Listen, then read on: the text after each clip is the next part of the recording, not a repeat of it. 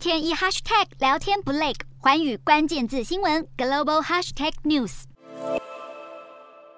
晶片研发竞争激烈，传出美国科技大厂苹果公司自行研发的五 G 通讯晶片出问题，因此苹果手机 iPhone 会继续采用晶片设计大厂高通的产品。高通二十八号还成为美股纳斯达克指数涨幅最大的个股。分析师郭明奇表示，有调查显示，苹果自身的 iPhone 五 G 通讯晶片研发可能已经失败，这代表高通在二零二三年下半年仍然会是 iPhone 唯一的五 G 通讯晶片供应商，供应比将达到百分之百，而非高通先前预估的百分之二十。半导体类股今年表现疲弱，主要反映出对总体经济环境的担忧，以及供应链问题也尚未解决。不过，有分析师认为，未来几年美国费城半导体指数可望自目前的水准反弹超过一倍，或者比一倍稍微少一些。虽然在此之前可能会再进一步下跌修正，但是资料中心、汽车、工业用途和医疗保健等市场的晶片应用需求都会持续成长，市场前景依旧乐观。而晶片荒未解，也意外造成诈骗案大增。买家汇款完却迟迟等不到货。去年通报电汇诈欺的件数创新高。追踪晶片业诈骗行为的公司表示，多数电汇诈欺案与中国前客有关。部分受害企业则是可能因为担心损害品牌形象而选择